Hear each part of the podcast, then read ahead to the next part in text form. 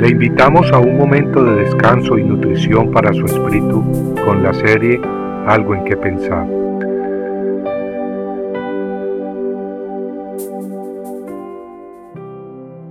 Una vasija de aceite. Y ella se fue de su lado y cerró la puerta tras sí y de sus hijos, y ellos traían las vasijas, y ella echaba el aceite. Segunda de Reyes 4:5 una viuda de Israel se le acercó al profeta Eliseo clamando por ayuda. Su situación era desesperante. Su esposo había sido un siervo de Dios, pero al morir la había dejado desamparada a ella y a sus dos hijos. En Segunda de Reyes 4, 1 al 7 leemos que la viuda se le acercó pues a Eliseo diciéndole, Tu siervo mi marido ha muerto, y tú sabes que tu siervo temía a Jehová, y ha venido el acreedor a tomar a mis dos hijos para esclavos suyos. Y Eliseo le dijo, ¿qué puedo hacer por ti?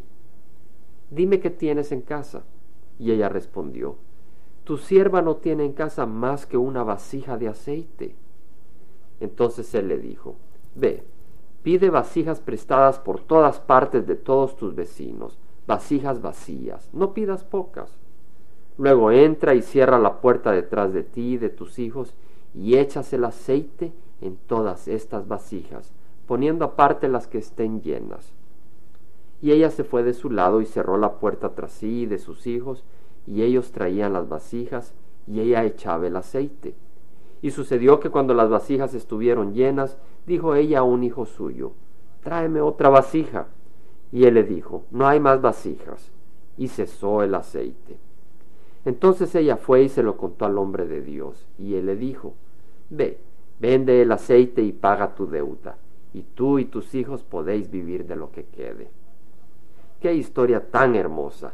La viuda no estaba realmente desamparada, pues ella, al igual que su marido, temía y servía al Dios vivo, quien proveyó para sus necesidades y la de sus hijos milagrosamente. Lo único que la viuda necesitó hacer fue ser obediente a la palabra del Señor, consiguiendo vasijas vacías y usando sus recursos, que en este caso era una vasija con aceite, todo de acuerdo a la palabra de Dios. Jehová entonces obró el milagro. Ahora bien, si la mujer no hubiera creído en la palabra de Dios, entonces no hubiera pedido prestadas de sus vecinos las vasijas vacías. Tal vez hubiera vendido la única vasija con aceite que tenía, pero ese dinero se le hubiera acabado y ella hubiera perdido sus hijos al acreedor quien se los hubiera llevado como esclavos. ¿Cuántas veces nosotros nos perdemos grandes bendiciones del Señor simplemente por nuestra falta de fe en su palabra y en sus promesas?